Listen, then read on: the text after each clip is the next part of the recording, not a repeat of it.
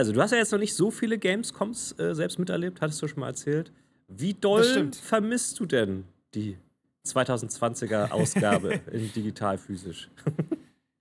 äh, nicht viel, muss ich gestehen. Also, ähm, du, hast, also du hast völlig recht. Ich hab, äh, war ja erst auf einer Gamescom, das war letztes Jahr. Ja und habe das auch nie so wahnsinnig viel verfolgt und habe jetzt auch festgestellt, wenn ich nicht beruflich da bin, ähm, verfolge ich das auch so nicht wirklich viel. Also da die so, da sie dieses Jahr ja auch in physischer Form mehr oder weniger nicht stattfindet und alles irgendwie in Streams ausgelagert wurde. Mhm ähm, habe ich davon recht wenig mitgekriegt. Ähm, ich habe die Opening Night Live natürlich gesehen, da können wir gleich auch nochmal drüber sprechen. Ja. Ähm, habe aber von dem ganzen Twitch-Programm, das da ja aufgefahren wurde, was ja auch wirklich viel ist, mhm. so wie ich die Website interpretiere, nicht so wahnsinnig viel mitbekommen. Und das Ding ist auch, also so die großen Neuankündigungen ich glaube, die erwartet man ja jetzt zur Gamescom auch eigentlich nicht so richtig. Ne? Also, das ist mhm. ja dann doch eher so das Gebiet der E3 immer gewesen. Ja. Und daran hat sich jetzt, also korrigiere mich, wenn ich falsch, falsch liege, aber daran hat sich jetzt Stand dieses Jahr auch nicht viel geändert. Weil richtig groß neu. Nee, also ich muss sagen, ich, ich hatte gehofft, dass sich das halt genau wegen diesem ganzen E3-Ding etwas ändert. Aber ja, war jetzt noch nicht so. Aber insgesamt ist das ja ich finde, es ist mittlerweile einfach ein awkward Gaming-Jahr. Ähm, ja, geworden. sowieso. Das ist ein awkward Jahr für alles. Sowieso, aber also was jetzt mal den Gaming-Kosmos angeht, äh, finde ich, wurde die Gelegenheit nicht so richtig genutzt. Okay, also für viele ist es auch keine Gelegenheit gewesen. Also wenn man jetzt von diesen ganzen ähm, Verzögerungen ausgeht, die natürlich durch die Arbeitssituation noch entstanden sind, ähm, ist es natürlich nicht unbedingt eine, wie soll man sagen, hat das nicht so viele Chancen geboten. Aber äh, ich meine, man hat ja auch gesagt, dadurch, dass die ganzen Publisher nicht mehr an diesen Zeitraum so krass gebunden sind von den Messen, haben sie ja viel mehr Möglichkeit. Ich finde, das kam jetzt echt bisher nicht so positiv rüber. Ähm, ja. Aber naja, also um das nochmal irgendwie so abzukürzen, unser Thema heute ist natürlich die Gamescom. For better, for worse. Und äh, das, was da aus der Gamescom jetzt geworden ist und vielleicht noch werden kann oder werden sollte. Äh, genau, und wir haben sogar ja dieses Mal so ein bisschen was Exklusives anzubieten, ne, Meru? Weil ja. ich habe heute die große Ehre, hier mit äh, einer der wenigen Personen zu sprechen, die tatsächlich eine In-Person nicht digital Gamescom erlebt, weil Mero, du, du bist jetzt gerade Ich bin in Köln. Äh, beruflich in Köln ja. und sitzt in, äh, im Saturn Experion. Genau. Ähm, das ist ein neues Ding. Und arbeitest da. Ja, tatsächlich. Das haben wahrscheinlich die meisten noch nicht so richtig mitbekommen. Saturn hat ähm, so eine Art Dauer-Minigamescom in Köln aufgebaut und im alten ursprünglichen Saturnmarkt ist jetzt äh, auf zwei Ebenen, 3000 Quadratmeter, quasi das, was die Gamescom physisch darstellt, hingemacht worden für immer. Zur, zur Messe, die ja halt, wie wir schon gesagt haben, virtuell stattfindet, äh, wird hier ein großer Livestream veranstaltet, drei Tage lang, jeweils acht Stunden und da moderiere ich mit. Wir haben jetzt, äh, wir nehmen am Sonntag auf, wir haben jetzt zwei Tage schon hinter uns, ein letzter ist jetzt noch und ja, das ist tatsächlich mehr Gamescom-Feeling, als ich dachte. Aber da können wir ja dann auch noch gleich drüber sprechen, würde ich sagen. Genau, mhm. das stimmt. Und äh, ja, das heißt, äh, Meru, bevor wir dazu kommen, erzähl mir doch mal, was du außer Gamescom moderieren äh, so gespielt hast. Ja, ich habe gespielt ähm, die Marvel's Avengers Open Beta. Ein großes oh, Thema. Ja. Ähm, ah. das, das richtige Marvel-Spiel, was viele Leute, glaube ich, schon lange erwartet haben, jetzt mal abseits von äh, Marvel Spider-Man für PlayStation, wo du den Held deiner Wahl spielen kannst und äh, im Koop mit anderen Freunden, die auch wiederum Marvel-Helden spielen, dich durch die Gegend klopfst. Es ist ein Game as a Service und ja, was bietet das, was man sich von sowas, glaube ich, äh, wünschen könnte. Man kann Singleplayer-Missionen spielen, man kann, wie gesagt, im Koop mit Freunden ganz, ganz viel zusammen machen und man kann seinen Helden dann aufleveln und äh, modden und alles Mögliche. So. Da war jetzt halt so ein Open Beta Wochenende, wo jeder mal konnte. Da habe ich mir das mal reingezogen, weil ähm, ansonsten natürlich nur für Vorbesteller. Und äh, ja, was soll ich sagen? Äh, ich würde jetzt nicht unbedingt empfehlen, das vorzubestellen. ähm, es hat Gründe, warum du die Closed Betas nicht gespielt hast. Ja, es ist halt. Äh, äh es macht jetzt im, im, im Service-Game-Sektor jetzt finde ich, nicht viel besser als Spiele, die es schon gibt. Also jemand, der Destiny 2 gespielt hat und viel gespielt hat, der wird einfach am Ende des Tages sagen, okay, es ist halt äh, Third Person und kein Shooter, aber trotzdem sind diese ganzen äh, Loot-Grind-Mechaniken halt bei Spielen wie Destiny nochmal viel besser umgesetzt. Ähm, mhm. Es ist halt mehr so ein Brawler und spielt sich in so Open-World-Abschnitten ab. Und wenn du dann mit anderen Leuten zusammen in so einem Sektor bist und alle hauen um sich und machen ihre flashy Superheldentricks, dann in, und es ist alles Third Person, dann siehst du irgendwann gar nichts mehr. Also es ist völlig chaotisch. Jeder ballert auf sich äh, aufeinander los. Mich würde mal interessieren, was passiert, wenn die da mal äh, Friendly Fire einschalten, weil dann äh, sind die Leute wahrscheinlich ein bisschen vorsichtiger. Ähm, ja, das ist bei so AOE-Effekten natürlich etwas schwierig zu handeln, ne? wenn da ja. irgendwie jede zweite Fähigkeit ist, äh, detoniere ein Gebiet äh, in der Größe einer Kleinstadt, dann ist Ja, halt und äh, die Singleplayer-Sequenzen, die es gab, äh, die habe ich, also ein Großteil davon ist dieser Prolog, den habe ich auf der letzten Gamescom schon äh, in der, äh, im Businessbereich spielen dürfen. Da hat sich nichts, also mir ist jedenfalls nichts aufgefallen, da hat sich kaum was getan. Das fand ich damals mhm. schon echt nicht gut, weil das ist letztlich einfach so ein sehr lineares äh, Action-Spiel, wo du so durchhoppst und dann Quicktime-Events irgendwie äh, vollführen musst und dann irgendwie ein Boss-Battle am Ende machen musst. Oh, fand ich wirklich nicht cool. Und dann habe ich ein neues Singleplayer-Ding gespielt. Also ich werde ja nicht der Einzige sein, der diese Beta gespielt hat. Die Leute kennen es vielleicht, wo man dann mit, ähm, mit dem Hulk und Kam Kamala Khan, die äh, Miss Marvel ist, ähm, durch, so ein, durch so ein Gebiet rennt und dann teilweise, ja, Umgebungsrätsel ist schon zu viel gesagt. Ähm, tatsächlich halt auch dich linear irgendwo durchkämpfst und dann musst du halt Feinde besiegen, äh, die alle langweilig sind und gleich aussehen. Und wenn du drauf gehst, musst du es alles nochmal machen. Also mich hat es oh echt Gott, nicht abgeholt. Ja. Jetzt im Nachhinein, also es ist tatsächlich eine der Sachen, die jetzt im Zuge der Gamescom nochmal bekannt gegeben wurden. Die haben nochmal von Square Enix einen Blogbeitrag da, beziehungsweise Crystal Dynamics einen Blogbeitrag veröffentlicht, wo jetzt drin stand, dass jeder Marvel-Superheld hat einen eigenen Battle Pass für 10 Dollar. So. Aber nur die neuen, ne? Also die, die von Anfang an im Spiel sind, die haben auch einen eigenen Battle Pass, ja. aber der ist gratis und jeder Held, der jetzt in Zukunft noch dazukommt per Update, hat einen eigenen Battle Pass. Ja, aber das ist doch, also ganz ehrlich, das, äh, das Spiel ja, hatte ja äh, bisher. Also ich wollte das nur einmal gerade rücken, nee, nee, hast aber geil ist es trotzdem nicht. Das Spiel hat ja jetzt schon das Image eines einzigen Cash Grabs und das ist ja, also, oh.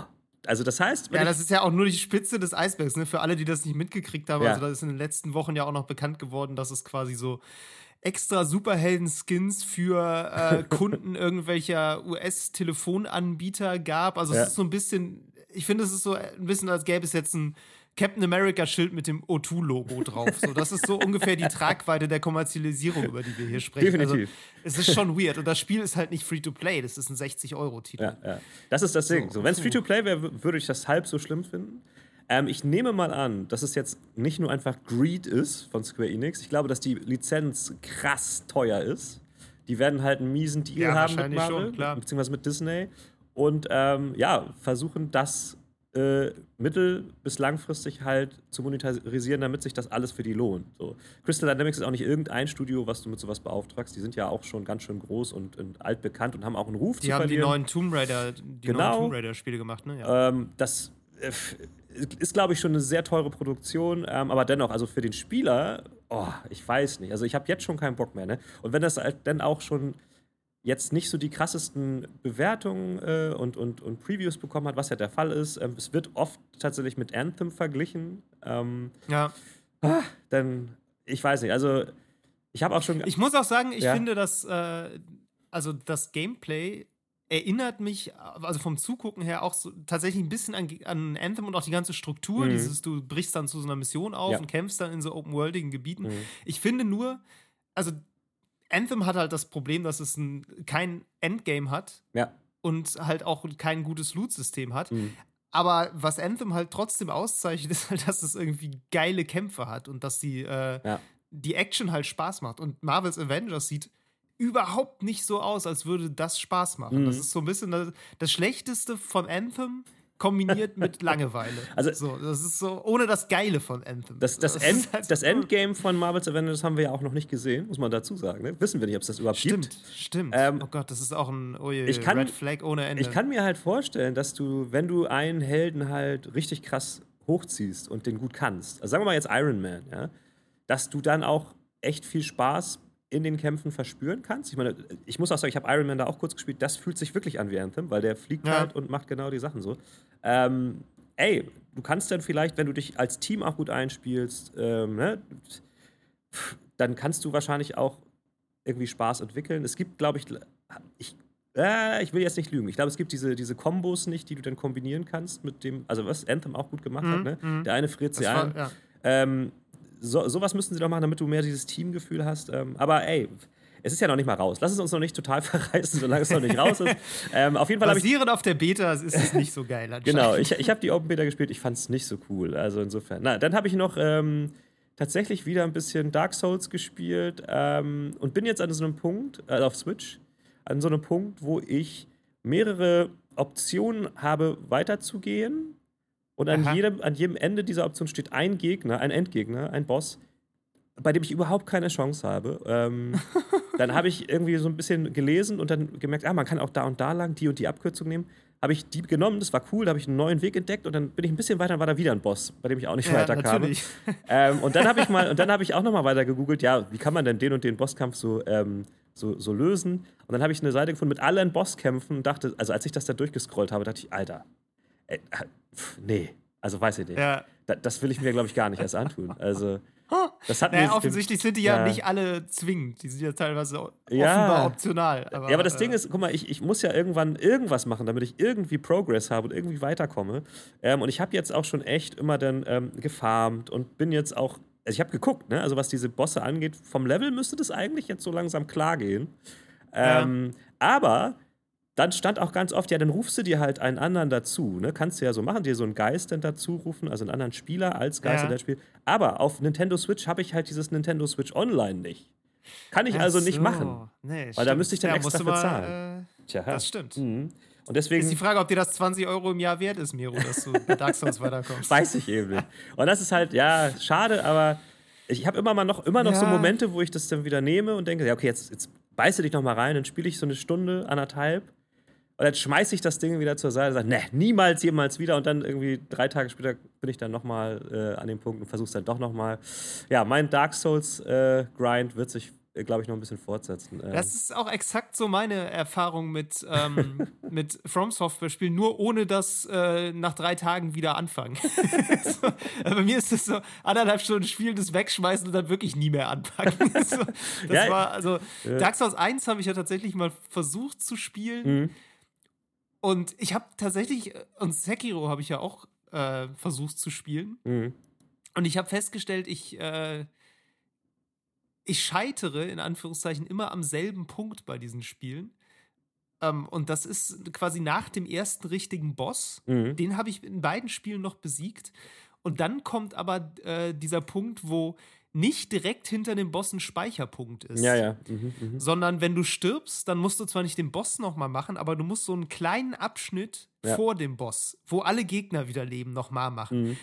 Und diese, das ist absolut absichtlich so designt, da bin ich mir sicher. Ja, natürlich. Und es ist so unfassbar demotivierend, wenn du jedes Mal wieder davor bist und denkst so, ja, okay, den Boss muss ich nicht besiegen, aber die drei Hanseln, die da jetzt wieder rumhängen, beziehungsweise bei Dark Souls ist es noch, sogar noch ein bisschen mehr, da musst du echt noch mal zehn Minuten spielen, bis du wieder ja. an der Stelle bist, wo der Boss dann war das hat mich fertig gemacht. Ich, ich kann das nicht. Das geht nicht. Ich brauche. Also, gib mir wenigstens diesen kleinen Triumphspiel, dass, wenn der Boss besiegt ist, dass dann da ein Speicherpunkt ist, dass ich nicht alles wieder nochmal mache. Du musst muss. das halt das dann nutzen, so auch um zu farmen und da dann halt, ne? Äh, äh. Ja, aber ich weiß, es ist, das ist so ein Design, wo ich denke, das. Ist, es haben echt Sadisten designt. Also es ist furchtbar. Es ist, glaube ich, tatsächlich auch irgendwie, ich habe manchmal das Gefühl, Spiel aus einer Zeit, wo man halt auch nicht so viel abgelenkt wurde von anderen Optionen, was anderes zu spielen. Weißt du, das war da, war, das sind so Spiele, die, die holst du dir und spielst sie nur. Und da sind wir natürlich ja, völlig verwundert. Aber ich meine, so alt ist Dark Souls jetzt auch noch. Nee, nee, nicht, aber ne? trotzdem. Also, äh, ich glaube trotzdem, dass die Leute, die das wirklich krass gerne spielen, die spielen dann auch erstmal nichts anderes. So, weißt du? Und, nee, und, klar. Und ich habe zu ich viele Möglichkeiten, da, was anderes dann anzumachen. Das ist das Problem. Klar. Aber ich glaube, so die, die Strategie, um jetzt in deinem Fall da jetzt weiterzukommen, wäre, du entscheidest dich für einen Boss mhm. und dann übst du den tagelang. Ja. Und dann kannst du halt, also da kannst du es dir auch irgendwie nicht leisten, das drei Tage wegzulegen, weil dann hast du alle, alles wieder verlernt. Du musst Ja. im Grunde dann jeden Tag dranbleiben und den grinden, bis du alles drin hast, was der tut. Ja, das stimmt. Und dann kannst du ihn besiegen. Das ist ja dieses Ding mit dem, äh, diesem völlig bescheuerten Get Good. Ja, ja, ja. ja. So, du musst es halt üben. Du musst es ins Muskelgedächtnis kriegen und das ist wahrscheinlich jetzt der einzige Weg, da weiterzukommen. Und äh, ja, das, da muss man Bock drauf haben, tatsächlich. Auf jeden Fall, Ähm, auf jeden Fall, ja.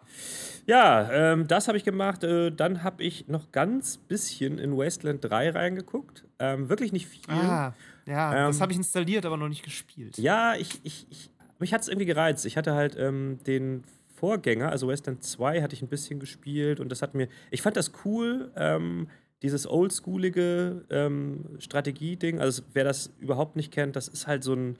Ja, wie soll man sagen, spiri spiritueller Nachfolge der ganz alten ähm, Fallout-Spiele, die halt noch so, ähm, ja, isometrisch ist das ja, ne? Ähm, von oben Ja. sind und dann ähm, rundenbasierte Kämpfe bieten und ansonsten sehr viel so klassisches Rollenspiel. Und ich fand das Neue jetzt wirklich nochmal viel besser als den zweiten Teil. Weil, ähm, ja, warum eigentlich? Weil, weil die ganzen Mechaniken so gebaut waren, dass sie wenig Frust übrig ließ. Ich habe das Gefühl gehabt, das war so Peak äh, Rundenstrategie, was man so machen kann heutzutage. Und die Charaktere und Figuren waren, waren cool und unterschiedlich geschrieben. Also du kannst dir aus verschiedenen vorgefertigten Charakteren welche, also so ein Duett auswählen oder halt eigene machen. Ähm, und da habe ich jetzt zum Beispiel solche genommen, die sind so, die sind so Technik-Nerds, die können Sachen reparieren und so. Ne? Und das gibt dir ganz andere Perks als jetzt ein, ein Kämpfertyp oder sowas. Das heißt, in diesen Welten kannst du auch sehr viele Sachen entdecken. Du kannst dann irgendwie Roboter hacken oder du kannst ähm, Türen öffnen, wo du dann, ähm, oder Computer hacken, mit denen du dann äh, äh, Gebiete zugänglich gemacht bekommst, an die du vorher nicht rangekommen wärst. Jemand anders ballert sich halt durch, geht genauso. Das, also ich fand es bisher ziemlich cool, ich habe aber noch nicht so viel gespielt. Ähm, das ist aber auf jeden Fall was, was man sich angucken sollte. Das ist von In Exile Games. Die haben auch früher äh, mitgearbeitet an den ganz alten Fallout-Dingern und haben sehr viel Erfahrung in ähm, RPG-Writing und Storytelling. Also sehr schönes Ja, auch Spiel. die, äh, die Bart's Tale. Genau, gemacht genau. haben. Ja. Und ähm, ich glaube, die sind auch von Microsoft gekauft worden jetzt, ne? wenn ich mich jetzt nicht täusche. Die sind Ja. ja auch jetzt ein. Xbox Game Studio. Ähm, Deshalb ist Wasteland 3 auch im Game Pass. genau, wollte ich gerade sagen. Muss man also auch nicht krass viel investieren, um sich das mal anzugucken. Ja, also das werde ich auf jeden Fall noch weiterspielen. Das hat mir sehr viel Spaß gemacht. Äh, genau, ja. Und Ja, ich hatte das tatsächlich letztes Jahr auf der Gamescom gespielt. Ich Ah. hatte einen Termin mit den Entwicklern stimmt. ähm, und habe da eine Demo gespielt. Das war wahrscheinlich ein relativ frühes Gebiet, ähm, Mhm. wo man dann auch, ja, wo man halt kämpfen musste und so ein bisschen sich umgucken musste und so. Mhm. Was ich da schon cool fand, war, du hast ja so einen so einen Panzer, ne? Also du fährst mit so einem äh, Panzerfahrzeug. Ja. Ich weiß nicht, hast du den am Anfang auch schon bestimmt, ne? Äh, ich habe ich, ich hab ihn jetzt gerade bekommen, ja. Okay, ja, du fährst dann mit so einem Panzerfahrzeug so durch die Lande Mhm. und das Witzige ist, dass der halt auch im Kampf eingesetzt wird. Also den, äh, Mhm. du kannst deine Charaktere steuern und du kannst aber auch mit diesem Panzer rumfahren im Kampf. Und der ist dann aber ein eigener Kämpfer sozusagen für dich. Genau, Ja. und der ist echt krass. Also der kann halt schießen, du kannst dich aber auch hinter dem äh, ducken, also in Deckung gehen. Und äh, also das gibt nochmal eine ganz neue strategische Komponente rein, dass du so, ein, so eine fahrbare Deckung mit Ja, Schussfunktion hast. ja. Das äh, fand ich echt ganz cool. Was mich da schon da so ein bisschen genervt hat ähm, bei der Demo war, am Ende der Demo trifft man irgendwie so einen so einen Bösewicht. Mhm. Und der war halt wieder so dieser, weißt du, so diese Borderlands-Apokalypsen-Typen. Also so irgendwie völlig durchgeknallt mit so Neon-Perücke und äh, irgendwie so, ja, so multiple Persönlichkeitsmäßig immer so ein bisschen mit sich selber am Reden und spinnt dann irgendwie rum und lacht die ganze Zeit irre und ich weiß nicht, ich habe das in so Postapokalypse-Sachen so mittlerweile so ein bisschen über. Das stimmt. So dieses, ja. diese überkandidelten Comic-Bösewichte. Ich Ja. weiß es nicht. Also da das Spiel auch ansonsten so, so mega gritty ist auf, in seiner Optik und so, Mhm. finde ich immer das. Also ja, bei Borderlands gehört das irgendwie dazu, aber auch der Borderlands-Humor, boah, der macht mich echt mittlerweile fertig. Also Ja, ja, das klar. kann ich auch nicht mehr. Nee.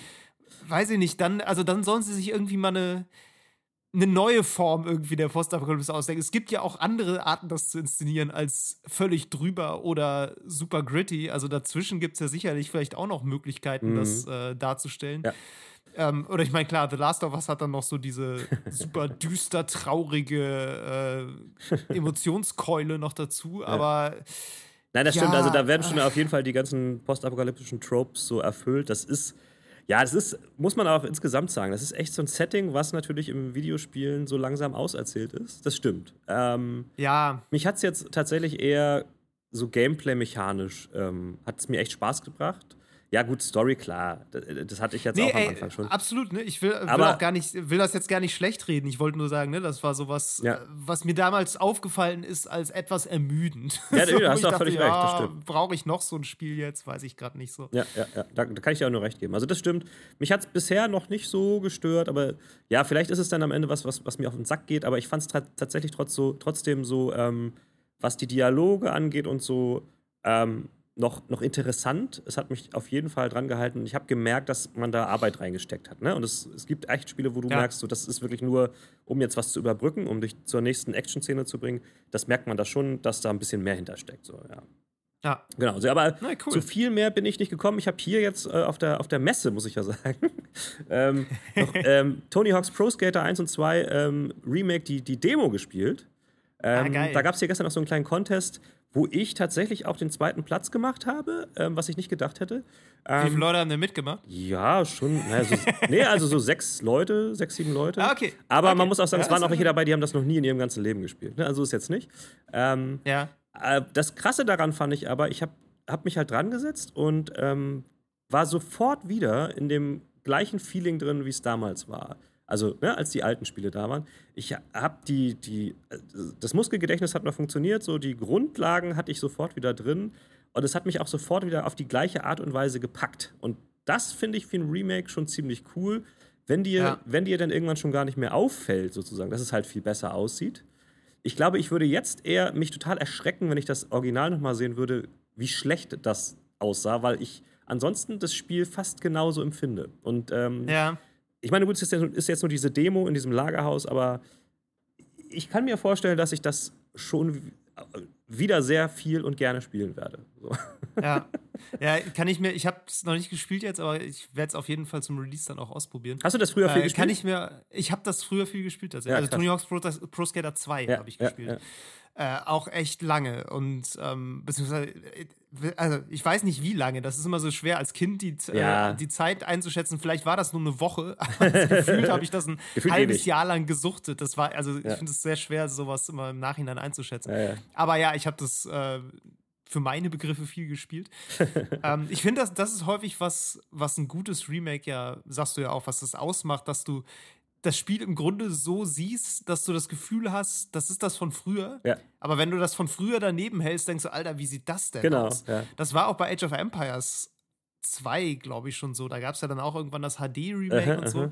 Und da hast du auch manchmal das Gefühl, so du spielst das und denkst, ja, das ist wie das alte Age of Empires 2. Das ist genau das gleiche Spiel. Das sieht so aus, wie das früher auch schon aussah. Und dann guckst du dir das von früher an und denkst, ach nee, Moment, früher war, hatte mein Bildschirm irgendwie ungefähr ein Achtel so viele Pixel. Ja und war viel kleiner und deshalb sah das da nicht ganz so beschissen aus, wie es jetzt auf meinem großen Monitor aussieht, weil das sieht überhaupt nicht mehr gut aus und es sah auch damals wahrscheinlich nicht gut aus. Ja. Aber mein, meine Fantasie hat dann halt die Lücken zwischen den Pixeln gefüllt und jetzt ist ja, es halt ja, dann genau ausgemalt, genau weil das. es ist halt HD. Ja, ist wirklich so.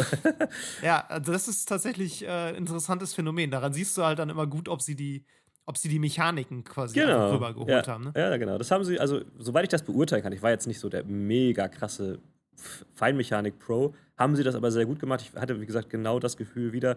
Ja, die Musik ist ja auch größtenteils wieder dabei und ähm, das, das gibt auch eine Menge von dem alten Gefühl. Ähm, ja, ich bin sehr gespannt auf das ganze Spiel und ja, freue mich auch ein bisschen drauf. Also insofern, äh, ich glaube, Activision hat auch schon gesagt, dass wir das bekommen. sehr gut. Ja. So. ja, also das habe ich gespielt. David, wie sieht es bei dir aus? Ja, äh, ich habe mal wieder ein Indie-Spiel gespielt. Ach, wer, hat, äh, wer hätte das gedacht? Ich muss ja hier meinem, muss ja meinem Ruf hier ein bisschen gerecht werden, quasi. Äh, nee, ich habe ein äh, Spiel namens Spiritfarer gespielt. Ähm, ich weiß nicht, ob du davon gehört hast. Das äh, ist doch. jetzt so ein bisschen Surprise-Drop-mäßig sofort veröffentlicht worden, nachdem es in so einer Nintendo Direct angekündigt wurde. Ja, doch, das habe also ich, hab ich mitbekommen, ja. Ähm, ja, das ist so ein. Ich hatte da schon mal die Demo gespielt. Die war beim Steam Game Festival vor ein paar Wochen oder Monaten. Ich weiß es dieses Jahr auch nicht so genau. Stichwort Zeitwahrnehmung.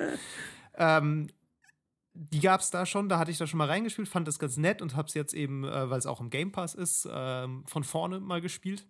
Mhm.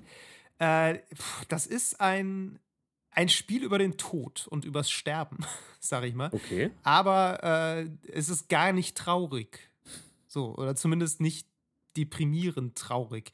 Die Story ist, du spielst eine junge Frau namens Stella mhm. und die wird vom, von dem Fährmann aus der griechischen Mythologie von Charon, das ist der, der die Seelen über den Fluss Styx ins Jenseits fährt, okay.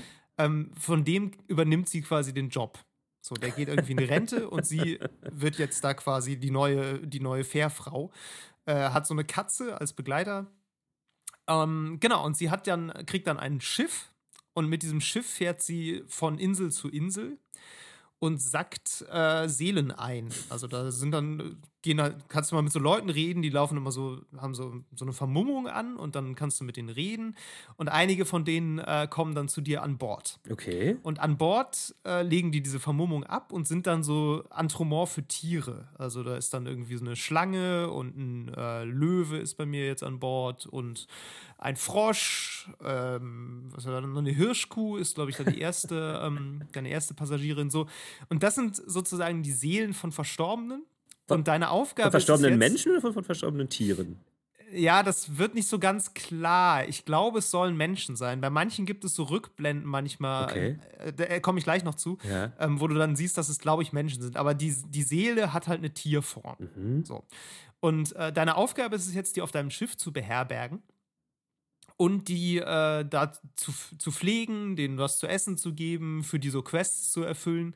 Und irgendwann, ähm, wenn die dann quasi so weit sind, in Anführungszeichen, äh, sagen die dann, ja, bitte fahr mich jetzt zur Everdor, das ist so eine, so eine Tür mhm. auf so einer Insel und da ist quasi der Eingang zum Jenseits und da bringst du dann hin und dann verabschiedest du dich von denen und dann gehen die ins Jenseits und sind dann auch nicht mehr auf deinem Schiff. So.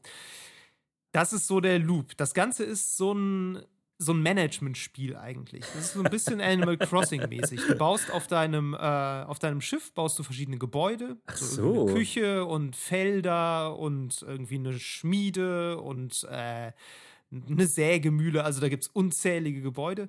Und da kannst du dann quasi äh, Sachen herstellen. So, du musst die ganze Zeit irgendwelche Ressourcen herstellen, Bretter sägen, musst, aus, äh, musst Essen anpflanzen, musst das Essen kochen, musst denen das dann zu essen geben. Die haben dann alle auch noch ein Lieblingsessen. Okay. Und die haben dann so ein, äh, so ein Happy-Meter sozusagen, wie gut es denen geht. Du kannst sie auch umarmen. es gibt eine, einen Hack, einen Hack-Button, das finde ich super.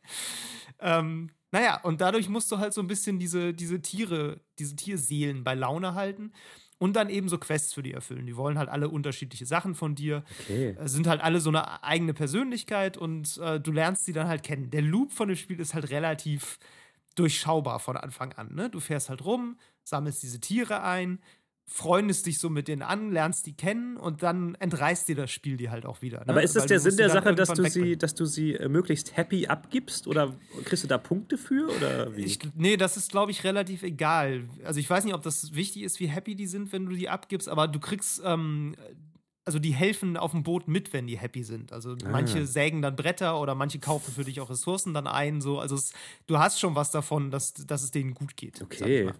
Aber das ist, glaube ich, nicht unbedingt das Ziel, die am Ende da äh, möglichst glücklich ins Jenseits zu bringen. Kann aber sein, weiß ich gerade, weiß ich gar nicht.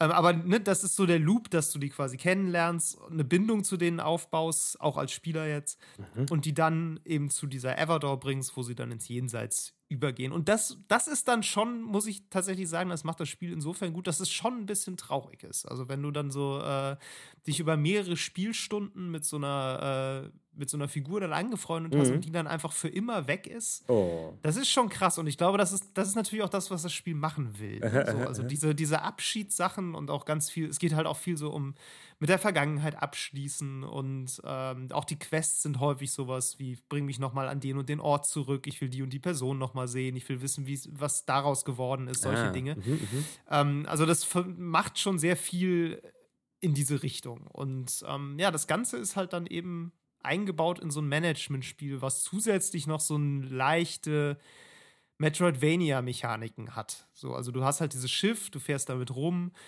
Und es gibt halt Gebiete, wo du am Anfang noch nicht hinkommst, weil da dann so eine Eiswand zum Beispiel ist und dann musst du erst ah. ein Upgrade für dein Schiff kaufen, damit du da durch kannst. Ah, so, also okay. Mhm. diese ganzen Dinge. So, und das, äh, das macht es ganz gut. Es ist ein sehr angenehmes Spiel, weil es gibt eigentlich keine Möglichkeit, so richtig an irgendwas zu scheitern. So, aber aber steuere ich das äh, Schiff auch selbst?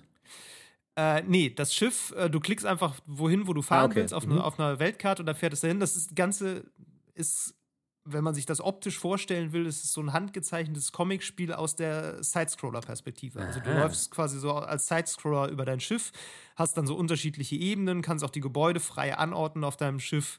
Mhm. Und äh, genau, deine Tiere leben dann da auch irgendwann in eigenen Häusern so. Und äh, ja, das ist so das ist Spiritfarer. Das, das klingt ja. mega interessant, muss ich echt sagen. Also ich habe ich hab so ein Bild nur gesehen von diesem Schiff von der Seite und ähm, habe aber nicht gecheckt, dass es halt darum geht, auch dieses Schiff auszubauen. Das finde ich ganz Ja, cool. ja, doch. Genau, also es ist wirklich eine Management-Simulation. Und der, das ist auch so ein bisschen der Loop, ne? Das braucht halt alles immer Zeit. Du musst deine Pflanzen gießen, du musst irgendwie Essen kochen, du musst, wenn du Bretter sägst, das ist so ein kleines Minispiel, wo du dann mit, äh, mit, so, mit der Mauszeiger sozusagen sowas nachzeichnen musst. Ähm, und die Idee ist halt immer, dass du an einen Ort klickst, wo du hinfahren willst mit deinem Schiff und dann fährt das Schiff dahin mhm. und in der Zeit kannst du halt diese ganzen Management-Sachen machen. Ne? Also da optimierst du das dann sozusagen ein bisschen, weil du bist nicht sofort da, sondern du, je nachdem, wie weit das auf der Karte ist, braucht dein Schiff halt auch länger. Ja, ja, gut, gut. Und, ähm, so, hat das, das, auch ein Ende, das Spiel, oder ist das immer offen? Du kriegst immer, immer neue Leute. Also Tiere. Nee, das hat, glaube ich, schon ein Ende. Das, da, jetzt komme ich auch zum Kritikpunkt des Ganzen, weil ich finde, es ist ein bisschen lang. Also ich habe das jetzt wirklich die letzte Woche sehr viel gespielt.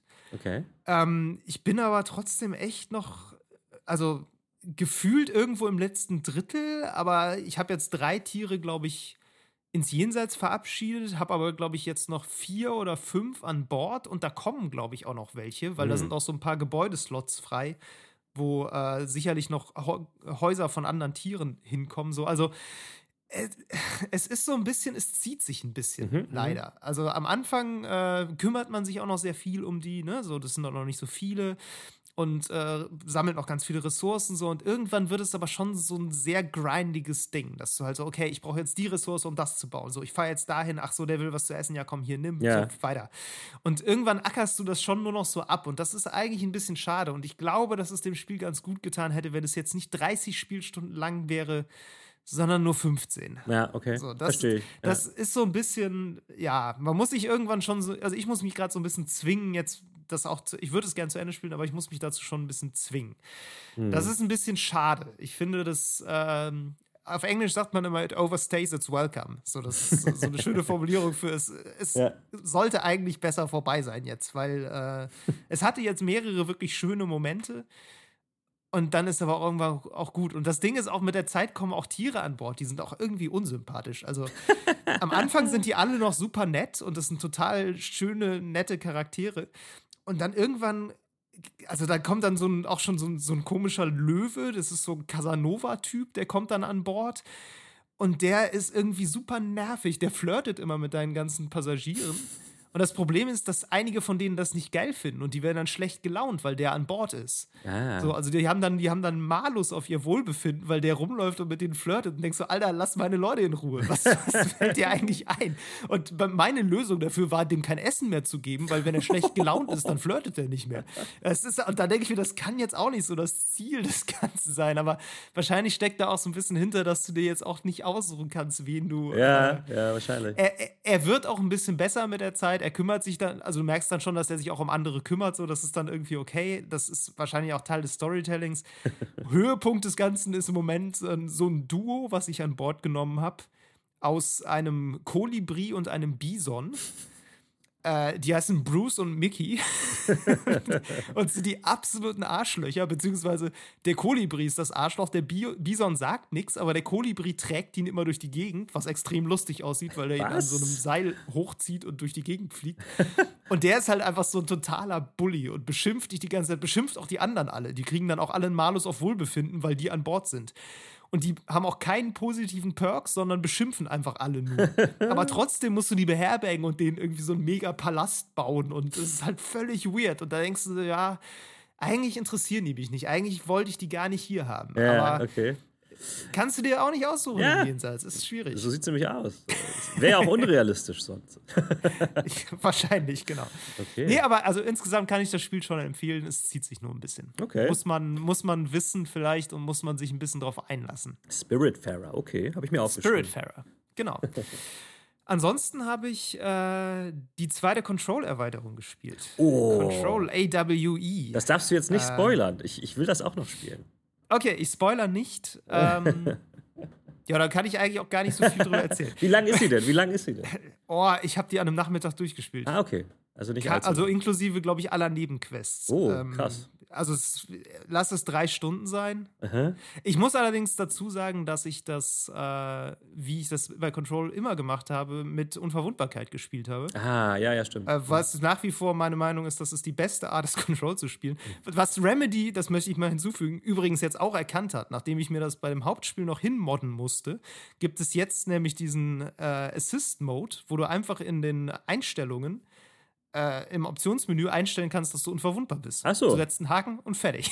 Ach krass, okay. ja, die, das ist ganz cool. Die haben mehrere so Einstellmöglichkeiten da. Du kannst auch so die Rate, wie sich deine Energie regeneriert, kannst du hoch und runter setzen. Ah. Es gibt auch so, ein, äh, so, eine Option, wo dann im Grunde alle, alle ähm, Kills One-Shot-Kills sind. Also okay. alle Gegner sind nach einem Schuss tot. So okay. kannst du einfach mit einem Haken aktivieren und gut ist. Finde ich extrem cool. Darf sich meiner Meinung nach jedes auf Story fixierte, halbwegs lineare Spiel abgucken, ja. weil äh, Sterben im Videospiel hat durchaus seinen Sinn ab und zu. und ich bin auch geneigt zuzugeben, dass das zum Beispiel bei sowas wie Dark Souls auch leider essentieller Teil des Spielerlebnisses ist. Aber bei Spielen, die nicht so krass jetzt auf Skill-Checks, sag ich mal, setzen und keine Roguelikes sind, wo das natürlich auch dazu gehört, ähm, finde ich es einfach nur störend. Also lineare Story-Spiele, wo man stirbt und dann Story-Momente immer nochmal spielen muss, bis man sie irgendwann geschafft hat, das finde ich absolut bescheuert. Und eigentlich finde ich, dass jedes Spiel diese Option im Optionsmenü haben sollte. Genau, als, Op als Option finde ich das auch okay. Ähm ja, natürlich nicht standardmäßig so, aber als Option ist das ja, völlig, ist völlig okay. Und das Ding ist auch, Control bietet sich dafür sehr gut an, weil Control hat ein sehr gutes Trefferfeedback. Ähm, mhm. Du verlierst nicht einfach nur Leben bei Control, sondern dein ganzer Bildschirm wird, färbt sich so blutrot ein mit der Zeit und es, du fängst, fängst an zu keuchen und alles mhm. wackelt mhm. und so. Also selbst wenn du nicht stirbst, verlierst du nämlich trotzdem Leben mit diesem Invincibility-Modus. Also deine Lebensleiste geht runter, nur quasi dein letzter Lebenspunkt ist ewig. Ah, Aber okay. diese ganzen Treffer-Feedback-Sachen, also du merkst schon, wenn du in die Bredouille kommst. So. Okay, das heißt, du Der bist da nicht einfach nur Du stirbst nicht komplett. Genau, du bist nicht so God-Mode-mäßig, rauschst da so durch. Also es ist schon auch nee, das Gefühl, dass, dass, dass du irgendwie ein Feedback halt bekommst für die Absolut, Treffer. Ja, du, du kriegst auch ein extrem gutes Gefühl dafür, ob du jetzt gerade gut spielst oder nicht. Also ja, äh, ich habe auch irgendwie so, da gibt es jetzt auch so einen neuen Horde-Mode, den habe ich auch gespielt. Das ist halt wirklich so das Gefühl, du spielst das und du merkst irgendwann, okay, jetzt wäre ich tot. Mhm. So, jetzt, jetzt wäre ich weg gewesen. Bin ich aber jetzt nicht, weil ich kann jetzt einfach weiterspielen. Ich muss jetzt nicht zurück in den Ladebildschirm wieder von vorne anfangen, so, sondern ich werde halt nicht da rausgerissen, ja, sondern ich kann einfach weitermachen. Und das ist echt geil. Das finde ich wirklich, wirklich gut. Ja, coole Sache. Ähm, ja, also, genau. Kannst du denn, kannst du es denn bewerten? Also, was, war das cool, die Erweiterung? Ich, ich war ein bisschen ernüchtert, muss okay. ich sagen. Also es ist insofern cool, ja, es ist einfach mehr Control und ich glaube, wenn man Alan Wake durchgespielt hat, ähm, dann ist es noch mal cooler, weil man sehr viel wiedererkennt. Ich habe mhm. Alan Wake jetzt mir als ähm, na, sag, äh, Let's Play angeguckt. Ah, okay. ähm, hab's aber noch nicht ganz durch, bin so im letzten Drittel jetzt, aber weiß natürlich jetzt so, worum es geht. Und ich habe auch sehr viel wiedererkannt und das war schon interessant. Also das, die Prämisse des äh, DLCs ist eigentlich, der arbeitet die Ereignisse aus Alan Wake auf, als wäre das eine, ähm, ein Case-File in diesem ah. ältesten Haus. Mhm, so, mhm. das ist so die, die Idee dahinter. Das funktioniert wirklich gut. Also sie cool. äh, basteln da sich was wirklich Cooles zurecht. Es ist so ein bisschen horrormäßiger als äh, das Hauptspiel und der erste DLC. Mhm. Du hast viel so hell-dunkel-Mechaniken. Ähm, ja, die, die sind okay. Ah, es hat, mich, es hat mich irgendwie nicht vom Hocker gehauen, weil es gibt nicht viel wirklich Neues. Okay. Das war naja, so ein bisschen gut. schade. Was ich gut fand im Vergleich zum ersten DLC, war, dass du wieder mehr in dem ältesten in dem ältesten Haus unterwegs bist. Im DLC warst du in so Höhlen immer, das war okay, aber dieses verrückte Büro ist halt schon das Coole an Control. Ja, ja, klar. Das ist jetzt ganz viel. Also du bist die ganze Zeit in einer neuen Abteilung dieses, ähm, dieses Büros. Ähm, ja, ich fand es ansonsten ein bisschen, ein bisschen dünn. Okay. So, also sowohl was die Spielzeit angeht, ich meine, das ist ein DLC, ja, und es ist ein DLC, der mitten in der Pandemie erstellt wurde per mm, Homeoffice. Mm. Das darf man natürlich auch alles nicht vergessen. Ne? Das, deshalb mm. bin ich da auch geneigt, das ein bisschen zu vergeben. Aber ja, es ist schon relativ kurz. Ähm, ich ich habe das Gefühl, ich finde, ja. Äh, DLCs so äh, von Story Games sind oft ein bisschen so, dass sie mir das Gefühl geben, weil sie halt auch immer natürlich optionalen Inhalt dazu fügen, ja. der der jetzt nicht unbedingt die Geschichte weiterführt, sondern sie nur erweitert. Und ich glaube, das ist dann manchmal erwartet man auch so ein bisschen das Falsche von sowas. Aber ja, gut, kann ich jetzt natürlich nicht beurteilen. Ich habe es ja, wie gesagt, noch nicht Ja, gespielt. ich hatte auch so ein bisschen mit der Erzählung, also das hatte ich im Hauptspiel auch schon, die ist halt sehr verquast irgendwie. Also die so sehr ich die Atmosphäre mag, die Story war so ein bisschen, äh, was passiert hier jetzt? Ich, mhm. keine Ahnung, ich könnte dir noch nicht mal sagen, was das Ende von Control jetzt wirklich war und was, ob das jetzt krass war oder nicht. Mhm. Gefühlt war es so, ja, okay, jetzt ist vorbei, aha. Mhm. Interessant, was auch immer hier gerade passiert ist. Und der DLC war jetzt auch wieder so ein bisschen, dass du am Ende so denkst, hm, ist das jetzt hier gerade spektakulär oder ist es irgendwie so ein bisschen, naja, also ich ich kann es einfach nicht einschätzen, weil es dir weil es das so verklausuliert, was da irgendwie passiert ist und ja, nicht so richtig ja, weiß, was ist hier eigentlich gerade Sache. Ähm, ja, also das gehört natürlich ein bisschen zu dieser Weirdness des Spiels dazu, aber ja, also ich war so ein bisschen ernüchtert. Es ist sicherlich nicht schlecht, weil es ist immer noch mehr Control und wenn man den ersten DLC gekauft hat, hat man den zweiten ja auch, weil einzeln kaufen kannst du die eh nicht. Ja. Deshalb, äh, so what? Ähm, lohnt, das Spiel lohnt sich wie immer auf jeden Fall. Das gibt es jetzt auch irgendwie in dieser Ultimate Edition, äh, jetzt auch bei Steam. Äh, ich habe mir das dann tatsächlich, ich habe das ja immer über die Arbeit jetzt nur gespielt, ich habe es mir tatsächlich bei Steam dann jetzt auch mal gekauft. Mhm. Das heißt, ich äh, werde jetzt mal ein halbes Jahr warten, dann spiele ich das Ganze nochmal. und dann mal gucken. nee, aber so, also basierend darauf kann ich es auf jeden Fall empfehlen. Ist nach wie vor ein gutes Spiel. Ja, der DLC hat mich jetzt, hat mich persönlich nicht umgehauen, aber ich habe auch viele Rezensionen gelesen von Leuten, die vielleicht auch bei Alan Wake ein bisschen mehr drin sind als ich, die das echt geil fanden. Also, ja, Okay. Naja, ja. wir werden sehen. Genau. Gut. Gut. So, jetzt äh, würde ich sagen, haben wir schon wieder ganz schön viel Zeit verbraucht für das, was wir gespielt haben. das ist richtig. Lass uns mal schnell ins eigentliche Thema einsteigen. Die Gamescom 2020. Gut, Meru, dann lass uns unser kleines Segment über die Gamescom doch mal äh, so beginnen, wie die Gamescom auch begonnen hat. Ähm, hast du die Opening Night Live mit Geoff Keighley gesehen? Ähm, Jein. äh, du hast bei Twitter mitgelesen. Nicht mal das. Nein, ich habe. Äh, ich, ich wollte sie mir reinziehen äh, und dann hieß es aber, nein, wir machen um 8 Uhr Probe am Freitag. Äh, nee, Quatsch, am Donnerstag. Ah. Ähm, ja. Und das heißt, ich habe dann immer mal so während der Proben ab und zu mal so ganz kurz drauf geguckt, ähm, aber ich konnte es nicht wirklich schauen. Dann habe ich es mir aber im Nachhinein okay. äh, zur Vorbereitung nochmal ähm, durchgelesen, was da so passiert ist und auch so die ja. einzelnen Sachen, die mir interessant erschienen, auch nochmal angeschaut als äh, Einzelsegmente. Ja. Also insofern habe ich schon ein bisschen mitbekommen, was passiert ist. Ja. Okay, ja, es, ähm, also ich habe es live geguckt. Äh, es war ein recht interessantes Erlebnis, sag ich mal. Ähm, es wirkte sehr, sehr, sehr zusammengestückelt. Mhm. Aus irgendwelchen Gründen. Ähm, ich weiß gerade gar nicht mehr genau, wie das die letzten Jahre war. Das gab es so ja erst einmal. Also insofern, diese Open genau. Live gab es ja noch nicht ja. so oft. Äh, gab es die einmal oder zweimal? Einmal, ja. Einmal, ne? Ja. ja. ja. Ich weiß, also ich hatte das Gefühl, dass es mir da auch schon ein bisschen aufgefallen ist, dass es so etwas wie eine moderierte, also nicht mehr als eine moderierte Trailer-Show ist eigentlich. Nee, genau. So, ja. das war da auch schon so. Das war dieses Jahr irgendwie noch krasser. Also das ist wirklich, er hat, das, er hat was angekündigt, dann kam ein Trailer und dann ist er einfach, ohne nochmal das überhaupt zu erwähnen, was gerade passiert ist in den meisten Fällen, sofort übergegangen so zum nächsten Trailer. Mhm. Und dann gab es zwischendurch immer noch so ein Segment, wo er zu so einer Co-Moderatorin hingeschaltet hat, mhm. die dann immer noch die Gamescom Awards vergeben hat. Ja. Die dann echt nur so immer so 15 Sekunden da war und so einfach, ja, hallo, ich bin's nochmal. Der Award für das beste Switch-Spiel geht an. Und jetzt weiter im Programm. Und ich habe das bei Twitter halt so ein bisschen äh, auch parallel da verfolgt, wie die Leute darauf reagiert haben. Und das war einfach völliges Befremden überall. So, was sind das für Awards? Ja, ja, ja, War. Warum werden die vergeben? Warum kriegen die nur Spiele, die alle noch nicht raus sind? Exakt, ja. Wa- Was geht hier ab? Und also das war extrem seltsam. Wobei das ja was ist, die Gamescom Awards und auch die E3 Awards, die werden ja auch, wenn die Messe dann wirklich stattfindet, werden die ja auch seit Jahren schon vergeben. Das ist ja immer so, dass das immer irgendwelche Spiele kriegen, die eigentlich noch gar nicht raus sind. So Anthem hat ja auch mal das Best Action Game gewonnen Genau. bei der E3, glaube ich, so, als es noch überhaupt nicht veröffentlicht war. So, Ja. Das ist eigentlich was, was ständig passiert, aber wenn du das in so einem kondensierten Kontext, wo jetzt auch klar ist, da passiert jetzt nicht zusätzlich noch was anderes, das ist jetzt alles, was du an Gamescom kriegst. Ja. Wenn du das präsentiert kriegst, das ist Es ist sehr, halt auch sehr, sehr äh, überhaupt nicht transparent, warum das wofür verliehen wird. Und also das ist mir als Zuschauer auch bisher nicht klar. Also wer, warum gewinnt man das? Äh, Genau.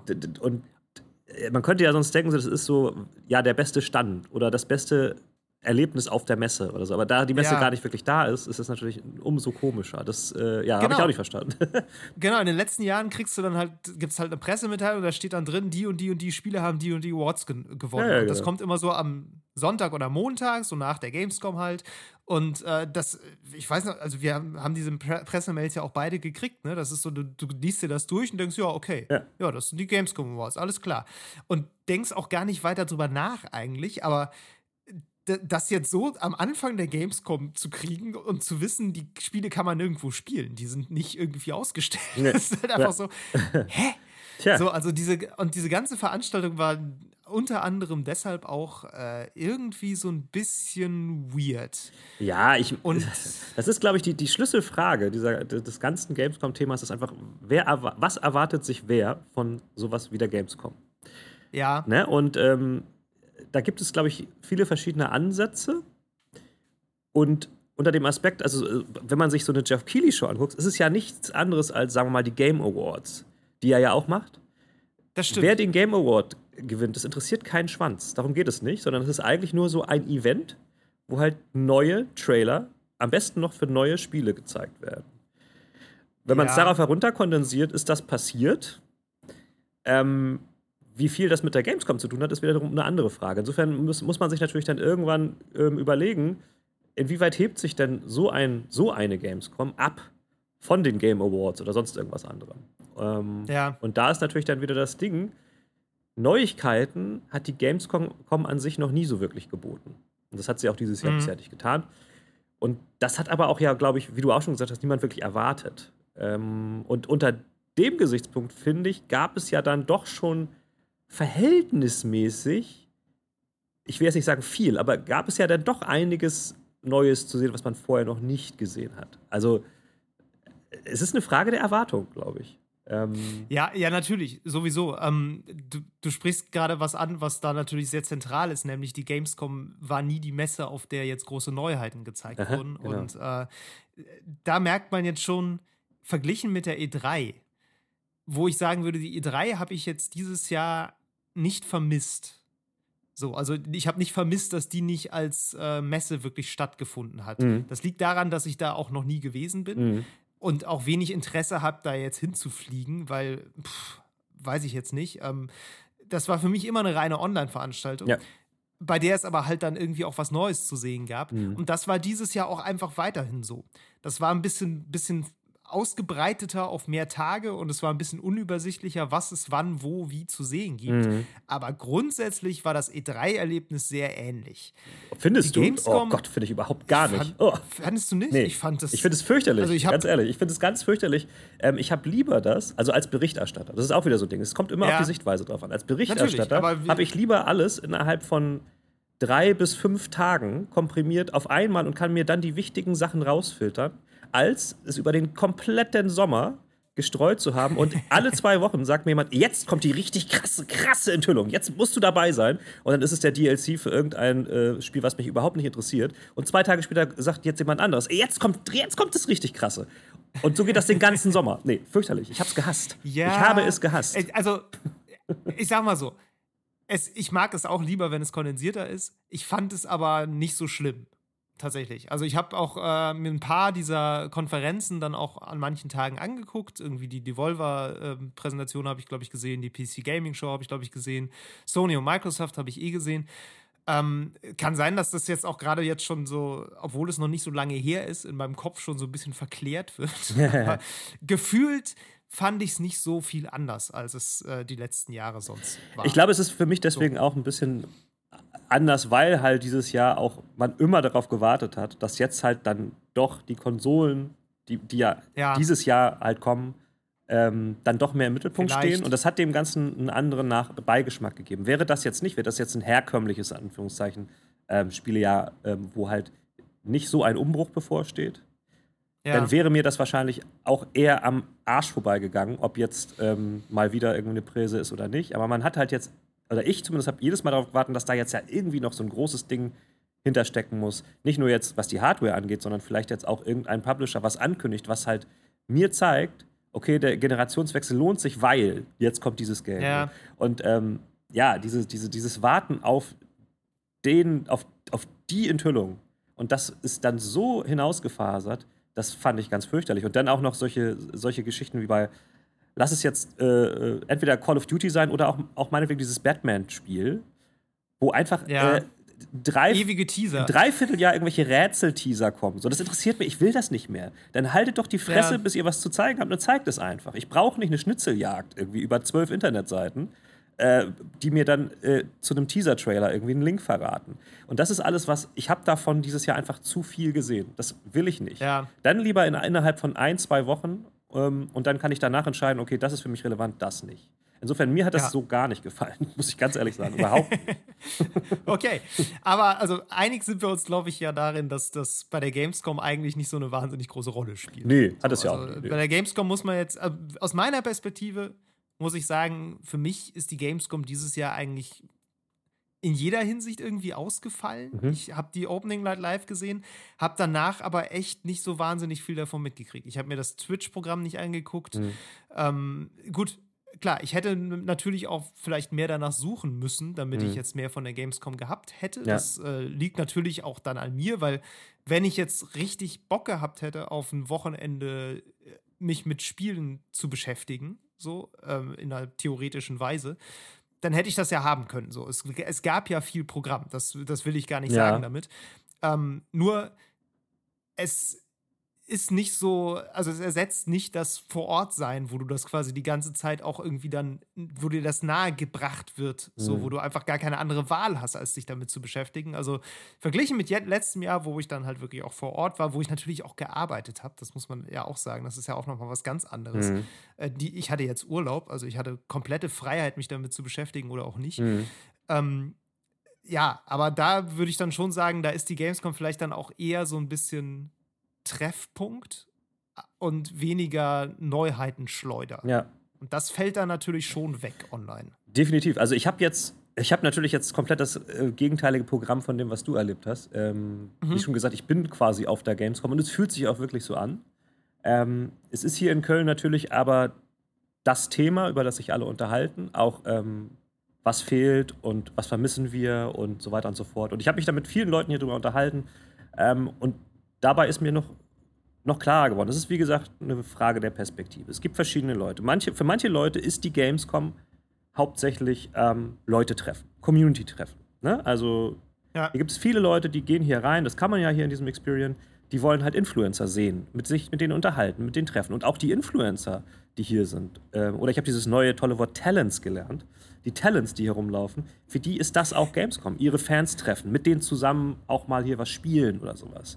Ähm, und ja. das fehlt vielen Leuten. Das wird natürlich auch jetzt ähm, online in Streams auch viel geboten mit dieser Gamevasion, die ja jetzt da stattfindet, wo ähm, ganz viele bekannte ähm, ja, Gruppierungen von Influencern zusammen streamen und sowas. Das gibt es auch jetzt hier in so einer kleinen Form. Das ist ein Teil, ähm, eine Sache, die die Gamescom aber auch mittlerweile ausgemacht hat, im Gegensatz zur E3, die das halt wirklich gar nicht hatte. Ähm, und das wird aber auch der Grund sein, warum die Gamescom das überleben wird, diesen Aussetzer. Ja. Weil ja. Ähm, das ist das, was die Leute dann wieder haben wollen. Bei der E3 sieht es ganz anders aus. keiner braucht die mehr. Und das ist jetzt noch klarer geworden. Kein Mensch braucht die E3. ähm, dann gibt es äh, nämlich den Teil äh, der Leute, die auch bei der E3 ähm, am Ende hinten überfallen. Das sind nämlich die Entwickler. Für die ist ja. so eine Gamescom wiederum was ganz anderes. Die sind nicht nur da, ähm, um auch wiederum andere Leute zu treffen oder auch Business-Kontakte zu knüpfen, also sagen wir mal Publisher kennenzulernen, die ihnen Geld geben können, um ihr Spiel zu entwickeln. Die sind auch da, um äh, wiederum Fans zu treffen, von denen Feedback zu bekommen und denen überhaupt ihre Spiele zeigen zu können, weil im Internet, wo das jetzt alle machen, wo es andauernd ja, krasse Ankündigungen Chance. gibt, hast du keine Chance, als Indie-Entwickler aufzufallen. Für, also ja. das ist nochmal eine ganz andere Perspektive.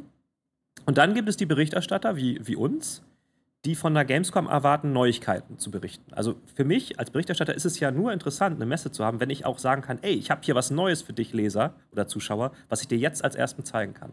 Und ja. das sind so drei Perspektiven, die ganz andere Ansprüche an so eine Messe haben.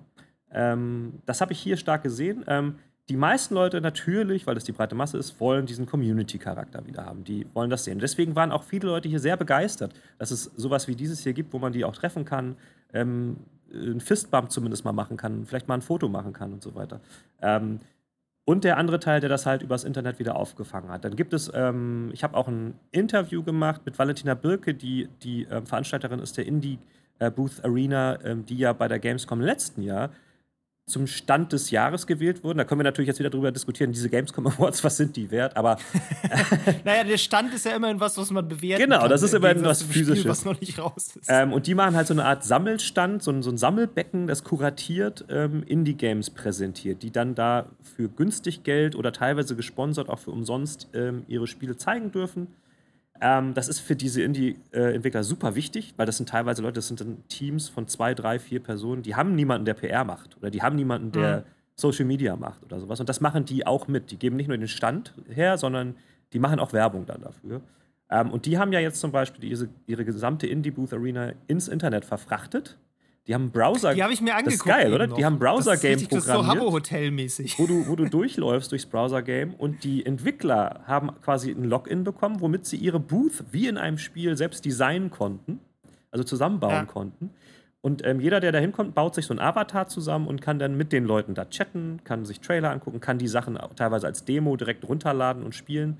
Ähm, und das ist super geil. Das ist richtig krass. Das ist lustig, da war auch so eine, da war so eine Telefonzelle, als ich das eben gespielt ja. habe, wo da drauf stand irgendwie The Devs are in oder so. Und wenn du darauf klickst, kommst du halt sofort in den Discord, genau, genau. Wo, die, äh, wo die Entwickler halt äh, Es ist super. Es ist eine ziemlich coole Idee. Das hat mich erinnert an dieses, ähm, hast du das gespielt, dieses Devolverland Expo? Äh, nee. Nee, habe ich nicht gespielt. Das hatte, äh, hatte bei, ähm, als Devolver jetzt die quasi E3-Präsentation gemacht mhm, hatte, mhm. die hatten so ein, ähm, so, auch so eine virtuelle Messe quasi programmieren. Ah ja, siehst du? Von den, von den Leuten, die dieses, ähm, na, Shadow Warrior heißt es, glaube ich. Dieser okay. Ego-Shooter mit Samurai Fantasy. Äh, die hatten denen so eine virtuelle Messehalle gebaut, wo du durchlaufen konntest. Und dann gab es halt wirklich Stände zu allen möglichen Spielen, mhm. wo du dann auf Leinwänden Trailer gucken konntest. Und es war auch so ein bisschen Stealth-Game-mäßig noch, also aber hochwertig produziert. Also yeah. in Unreal Engine, richtig 3D-Umgebung. Dieses äh, Indie Arena Booth-Ding ist das quasi jetzt die Browser-Spiel-Variante ja. davon. Aber es ist echt, echt nett. Ja, und halt äh, tatsächlich Multiplayer, ne? Du triffst halt genau. auch andere Leute. Du kannst alle möglichen Leute ja. anchatten, das ist richtig geil. Und ähm, ich habe mich mit ihr unterhalten und ähm, sie hat auch schon gesagt, also das ist, das war richtig cool und die werden das halt nächstes Jahr, wenn die Gamescom normal ist, machen die das trotzdem. Also die machen quasi Klar. einfach beides. Das ist natürlich auch ein Aufwand, so ist es nicht, aber für die ist es ja auch noch mehr Exposure. So. Also das heißt, dieses, das gibt es schon noch jetzt auch, aber auch das weiß ja nicht jeder. Und da muss man ja auch erstmal drauf kommen. Ne? Das ist nicht so, dass du auf einer Gamescom da zufällig dran vorbeikommst, siehst, oh krass, das sieht ja voll cool aus. Nee, klar. Äh, ja. Und das dann spielst. Also da geht schon was verloren. Ähm, genau, und wir Berichterstatter, ja, für uns war das ja bisher immer so, auf der Gamescom konnten wir das selbst mal ausprobieren, was wir vorher auf der E3 im Video sehen konnten. So. Ja. Das ist jetzt komplett weg. Also das gab es gar nicht. Das gab es auch nicht behind the scenes. Es gab jetzt auch keine krassen virtuellen Anspielsessions für irgendwelche Titel. Das ist einfach komplett weggefallen. Ähm, und das finde ja. ich, das hat mich quasi ähm, persönlich, das vermisse ich am meisten, dass ich also Sachen spielen kann und auch Entwicklern dann konkret Fragen stellen kann zu Sachen, zu spielen. Mhm. Ähm, und auch dann Kontakte knüpfen kann. Und da muss ich sagen, ähm, auch wenn das hier äh, im Experience mega tiny ist, so immerhin kommt das ein bisschen dem nahe. Ich habe hier tatsächlich Leute kennengelernt. Ich habe mich jetzt hier mit, mit, äh, mit irgendwelchen Warzone-Spielern, äh, also krassen Gamern, irgendwie ganz gut unterhalten und so ähm, Sachen gelernt. Ich habe hier von, von Microsoft äh, rennt hier einer rum, mit dem habe ich kurz irgendwie Hallo gesagt. So. Und also da, da kann man schon mal irgendwie wenigstens ein bisschen von äh, wiederfinden. Aber natürlich ist es keine ja. ganz gewöhnliche Gamescom. Und ich habe das Gefühl, die Gamescom wird es nächstes Jahr wieder geben und sie wird daran auch eher irgendwie so ein bisschen gewachsen sein, glaube ich. Ich habe das Gefühl, dass man schon dann auch ein bisschen jetzt gelernt hat, was man da jetzt verbessern muss, um das noch weiter auszubauen. Und man hat jetzt auch gespürt, was fehlt und das kann man jetzt irgendwie noch ein bisschen intensivieren. Im Gegensatz zur E3, ich glaube, die E3, wie gesagt, die braucht keinen Schwanz mehr. Die wird wahrscheinlich einfach nicht mehr wiederkommen. Ähm, ja. Ja, ja das äh, dachte ich auch gerade, ne? das kann so ein bisschen identitätsstiftend ja auch sein. Ne? Exakt. Du, also, das ist so dieses Ding, du merkst erst, was dir fehlt, wenn du es nicht mehr hast. Ja. Also alte Binsenweisheit, aber ist jetzt natürlich bei so einer, bei so einem Treffpunkt wie der Gamescom so, gerade wenn das, also A, ersatzlos ausfällt, mhm. B, dann aber natürlich trotzdem versucht wird, das irgendwie ein bisschen zu replizieren. Ja. Aber du halt immer die ganze Zeit auch merkst, es ist eigentlich eher so eine Art Trostpflaster. So auch dieses Experience-Ding jetzt so. Ähm, gut, wir, wir haben das natürlich viel präsenter, weil das gewissermaßen ein bisschen unser Arbeitgeber ist. Ja. Ähm, ich weiß nicht, wie viele Leute überhaupt wissen, dass es dieses Ding gibt. Mhm. Ähm, und wie viele Leute dann da sind und ja auch im Moment, muss man sagen, sein dürfen. Das ja. ist ja auch noch ja. so ein Thema, da dürfen ja gar nicht so viele Leute rein. Mhm. Ähm, und dann auch nur mit Maske und so weiter. Also es ist alles einfach schwierig dieses Jahr, aber natürlich ähm, führt dir das auch ein bisschen vor Augen, was du eben an so einer an so einer Messe hast, was du vielleicht auch sonst nicht so richtig merken würdest, wenn es einfach so ist wie immer. Ja, so, das stimmt. Also auch bei, bei Twitter hatte ich das gesehen, so dass ich folge ja sehr vielen Entwicklern und Entwicklerinnen da. Mhm wo auch viele so meinten, ja, Gamescom ist irgendwie mal super stressig und nervig und anstrengend, aber ich vermisse es irgendwie total dieses Jahr. Also ich sehe die ganzen Leute nicht, es, man hängt irgendwie zu Hause vor seinem Computer und es ist so, ja, ja. es stinkt überall nach Schweiß da, aber es ist irgendwie gehört das dazu. ja, nee, das haben hier auch ganz ja, viele gesagt, das dass es halt angenehm ist, dass es nicht so voll ist, aber man trotzdem das Feeling hat. So, ne? Das ist schon ganz cool. Also ähm, ich finde, dieses Teil hier, das ist vielleicht auch ein bisschen so ein Ausblick auf, ähm, wie eine Gamescom besser sein kann, ähm, in klein. ja. ähm, aber na, wie du sagst, es kommen halt nicht so viele rein. Hier dürfen 300 Leute jetzt gleichzeitig rein. Ähm, ich glaube, sie haben irgendwie gesagt, wenn das jetzt nicht ähm, pandemiemäßig wäre, dann dürften irgendwie, ich weiß es nicht mehr, knapp 2000 oder 1500 rein. Das wäre ähm, mehr, aber immer noch natürlich deutlich weniger als bei der Gamescom. Und natürlich vermisse ja. ich das Gedränge nicht, ich vermisse das Rumgerennen nicht und den, diesen Stress halt, Termine erfüllen zu müssen, klar, aber ich meine, das sind auch wir. Ich glaube, für die, für die eigentlichen Besucher ist das noch was anderes. Und es ist ja krass, ich meine, sogar die, die Cosplay-Arena-Leute, ne, das ist ja auch mittlerweile ein relativ großer Teil der Gamescom gewesen, auch die haben ja, ja jetzt ihre Cosplay-Arena einfach online trotzdem veranstaltet mit Streams und so. Ähm, ja. Das heißt also, so äh, kulturell ähm, hat sich das noch überbrückt ich glaube nicht, dass sowas dann immer stattfinden kann. Ich meine, wir haben ja dieses Jahr gesehen, dass sehr viele Sachen eh immer ganz viel mit Streaming gemacht werden. Und das ist ja auch schön so. Ähm, aber ich kann mir echt vorstellen, dass nächstes Jahr dann der Andrang sehr groß sein wird, weil die Leute halt dann auch wieder richtig Bock haben. So.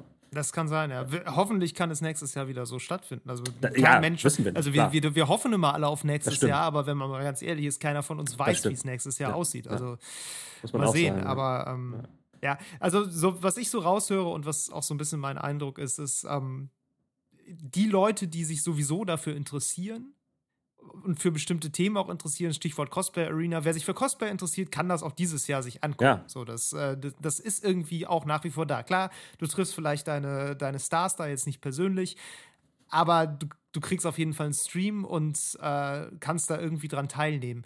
Was natürlich schade ist, äh, ist, dass du diese Zufallsbegegnungen fallen weg. Genau. So dieses äh, mal kurz irgendwie auf ein cooles Spiel stoßen, weil man in der Halle dran vorbeiläuft oder irgendwen treffen äh, und sich mit dem unterhalten. Und äh, ja, so, diese Dinge ähm, sind natürlich sehr schwierig, wenn sowas nicht äh, richtig stattfindet. Ja. Da ist wahrscheinlich sowas wie die Online-Indie-Arena-Booth noch so das, das Nächste, wo du da irgendwie rankommst, mhm. weil da kannst du ja quasi Leute treffen und dich mit denen unterhalten.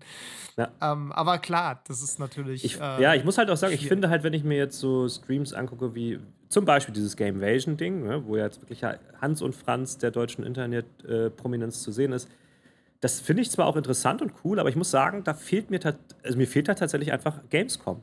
Weil also für, für ja. wiederum meinen Anspruch sehe ich da ja weder neue Spiele noch neue Technik oder irgendwas, sondern es ist ja quasi in Anführungszeichen nur dieses Influencer-Celebrity-Ding. So.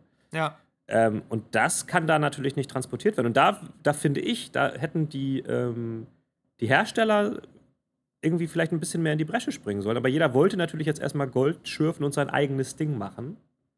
Ähm, und ja, gut, die Spitze des Eisbergs ist dann halt zu dieser Opening Night Live gekommen. Ähm, und dann kommt halt sowas dabei raus. Also, äh, ja, diese, diese Neuheiten-Sache, das ist halt das, was die E3 halt immer so ein bisschen mehr oder weniger ausgezeichnet hat. Die Gamescom vorher nicht so. Und da hätte die Gamescom, glaube ich, finde ich, irgendwie jetzt noch mehr draus machen müssen für mich. So, weißt du, das ist so, so Neuheit ja. Weil das, das gab es ja jetzt eigentlich gar nicht. Also, oder? Also so eine richtig krasse neue Enthüllung, ja. Würde mir jetzt auch nee. gerade, glaube ich, Also einen Tag so vorher gab es dann den Story-Trailer von Call of Duty. Ähm, ja, aber ich mein, mein, wir haben auch noch kein Gameplay gesehen. ähm, nee. So. Und insofern, da, das, das fehlt mir bei dem ganzen Erlebnis. So, so was Neues. Ja, was Neues sehen ja. oder, oder, oder. Ich meine, ja. Gameplay von Ratchet Clank gab es. Äh, das war wahrscheinlich so das. Die spektakulärste Weltneuheit war eben PS5-Gameplay. Ja, wobei davon hat man ja auch einiges vorher schon gesehen gehabt. Also, ja, aber nicht in der, nicht in der Länge und nicht äh, in der Ausführlichkeit. Ja, gut. Das war ja okay. schon äh, jetzt. Aber, also ja, aber ne, wie gesagt, das ist jetzt auch nicht. also ich finde es auch nicht spektakulär. So, das. Ähm, ja, ja, also ich fand, es, ich fand es schon insofern spektakulär zu sehen. Also, weil man, da gab es noch mal mehr ähm, so Sequenzen, wo dann auch so ein bisschen mehr von dem Raytracing, den Spiegelungen zu sehen war oder so. Aber es war jetzt nicht so, so ein, wow, darauf habe ich gewartet Ding. Und ähm, ja, das nee, genau. da also, hätte doch ein bisschen also mehr Natürlich ist das beeindruckend, dass das irgendwie äh, klar so und ja, ich glaube, mich, mich interessiert das Spiel, glaube ich, auch einfach nicht so mm, sehr. Mm. Und wie gesagt, mir ist auch dieser ganze äh, Next-Gen-Schwanzvergleich so ein bisschen egal, weil pff, davon werden die Spiele jetzt auch nicht fundamental besser, nur weil da jetzt Raytracing-Spiegelungen drin sind. Nee, nicht, nicht nur ähm, davon, ja, das stimmt. ja, also, ne? Also, aber ja, genau, aber gesagt, das ist genau das, das Ding. So bisschen, weil das ist das, was, finde ich, uns die Hersteller jetzt noch schuldig sind. Genau uns das zu zeigen. Und da habe ich halt dann. Ja, schuldig ist uns niemand Nein, nein, nein, nein. Aber bewusst machen. Wenn, sagen wir es so, wenn sie wollen, dass wir investieren, dann sind sie uns da schuldig. Und das wollen sie ja. So. Und ähm, da, das ist doch genau die Möglichkeit, die es eben gibt, dann zu zeigen, äh, die Spiele meinetwegen auch, die 2021 kommen oder die dann danach kommen, ähm, uns da schon zu zeigen, wir können jetzt ganz andere Sachen machen. Und, und das habe ich bisher einfach noch gar nicht gesehen. Und Soll ich dir was verraten, was ich glaube? Ja, na komm. Man kann nicht viel ganz anders machen. ich glaube, dieses, dieses Next-Gen-Gelaber, kurzer Themenwechsel, ja. ist völlige Augenwischerei. Wir werden Spiele bekommen, die ein bisschen besser aussehen. Wir werden Spiele bekommen, die ein bisschen flüssiger laufen. Fundamental neue Gameplay-Konzepte werden wir durch technische Sprünge auf irgendwelchen Konsolen nicht bekommen. Die kriegen wir nur durch gute Ideen von Entwicklern und Entwicklerinnen.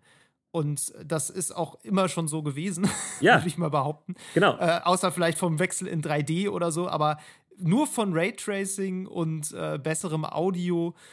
Kann sein, dass da in zwei, drei Jahren mal jemand eine zündende Idee hat, wie man das vielleicht alles jetzt einsetzen kann, um noch nie dagewesenes Spielerlebnis zu machen. Aber zum Konsolenlaunch zu erwarten, dass es da jetzt die absolute Revolution in Sachen Gameplay gibt, das wird nicht passieren. Nein, also für mich hat diese, für mich hat die Next Gen den Stellenwert von einer neu angekündigten Grafikkarte. Nein, also es geht ja, es geht ja eben hauptsächlich nicht nur um Grafik und Audio. Es geht ja um dieses ganze ähm, angeblich keine Ladenzeiten mehr, dadurch irgendwie größere, schnellere Welten und so weiter und so fort. Und das will ich halt sehen, weißt du? Das will ich sehen. Ähm, ja, ja. Und, und da ist Klar, für mich auch die nur, Möglichkeit, Gameplay, Leveldesign und so weiter anders zu gestalten. Und das, finde ich, muss man mir jetzt langsam mal zeigen wenn ich das Geld dafür hinblättern soll. Du, du magst recht haben. Ja. Du magst recht haben, dass es das einfach nicht gibt. Aber das ist deren also Job. Nicht mal, die kein, nicht mal keine Ladezeiten halte ich für sehr gewagt. Also auch Ratchet Clank, ne, das ist jetzt richtig, richtig penibel, aber auch dieser Wechsel da durch die Welten, das ist nicht keine Ladezeit. Nein, natürlich nicht keine. Da gibt es, das ist ein zweisekündiger Ladebildschirm, der ist zwei Sekunden, das ist nicht viel und das ist auch völlig zu vernachlässigen. Ja. Äh, und ich, wie gesagt, technisch ist das absolut beeindruckend.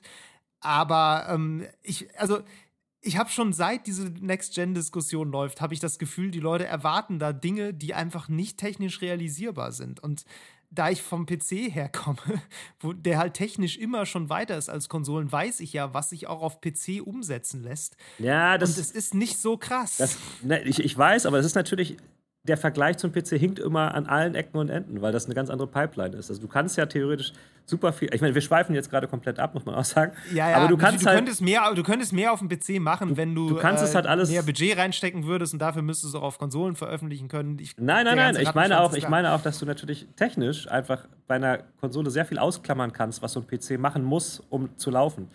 Ähm, ja gut, es, es ist einfach. Ich finde halt, das ist diese, diese Messen dieser Art sind dafür da, dass die uns das verkaufen. So. Und mir hat es, bis, Klar, mir, hat es, mir hat es bisher noch keiner versucht zu verkaufen. Und das finde ich als Berichterstatter für eine Gamescom zu wenig. Aber Mero, dann tu doch das absolut naheliegende und kauf es nicht. Mach ich doch auch nicht. Aber ich rede jetzt, okay. ich rede ja auch, äh, ich rede ja, auch von meiner Eigenschaft als Berichterstatter, nicht als Kunde. Ja, ja. Und ähm, ne, ich, ich habe jetzt, ich bin gefordert, zu erklären, was da passiert. Und ich kann es nicht, weil ich keinen Input bekomme. Und das ist das, ja, was mir stimmt. an der Messe fehlt. Das, das meine ich. Also Neuigkeiten, Neuheiten habe ich. Also ich meine, gut, ich kann dir jetzt hier wahrscheinlich zwei neue Headsets zeigen, so, weißt du, aber das ist nicht das, nee, klar, was die Leute sehen wollen. Das, das, ist ja, halt, also als Berichterstatter muss man ja auch sagen, das ist dann auch ein bisschen der Job, ne? Da muss man halt sagen, es gibt im Moment kein vernünftiges Argument, sich so eine Konsole zu kaufen, weil wir wissen nicht, was die Dinger können. Durchaus. So, Durchaus. fertig. Und damit ist das durch. So, ich meine, wir sind ja nicht, also wir sind ja weder Sony noch Microsoft noch irgendwem anderes schuldig, deren Produkte irgendwie anzupreisen, wenn sie uns keinen Grund dafür Das stimmt, geben. aber das ist halt so ein bisschen, ne? Was ich also, sage ist, ich sage ja auch nur, deswegen bin ich enttäuscht von dem, was die Gamescom ja, ja. Mir, ja, mir, für mich sein soll. Das ist das, was ich sage. So, ich, äh, ich bewerte die Messe so oder versuche sie zu bewerten und muss sagen, so dieses Jahr, ey, pff, dieses Jahr war einfach insgesamt total underwhelming. Also von vorne bis hinten für mich. Und ich fand diesen ganzen Sommer echt anstrengend, zerfasert. Und äh, die Gamescom äh, hat das, was diesen Community-Gedanken angeht, echt bestmöglich ins Internet transportiert. Und das hat, hat echt super geklappt. Aber diesen ja. anderen Teil von Messe, den hat es, also zusammengefasst E3 und Gamescom, hat, der hat es einfach nicht überlebt. Das, ja. also, das, ist, also weißt du, das ist das, was ich so im, im Nachhinein davon mitnehme. Und das finde ich schade, ja. einerseits so. Ja. ja, ich könnte mir denken, dass da halt auch viel noch den äußeren Umständen geschuldet ist, weil natürlich die Produktionspipelines auch alle Sicher. vollkommen über den Haufen sind. Also es ist ja noch nicht mal gesagt, dass diese Konsolen wirklich Ende des Jahres erscheinen. Ne? Also ja. es ist ja auch immer noch möglich, dass sie die jetzt einfach noch ins nächste Jahr verschieben, weil wer weiß, was da in der Produktion jetzt abgeht. Ich meine, das kann sich ja im wöchentlichen Rhythmus alles ändern. Wenn dann Werk geschlossen wird wegen Covid-Fällen, dann ja, Klar. dann war es das mit einer Playstation zu Weihnachten. Also ja.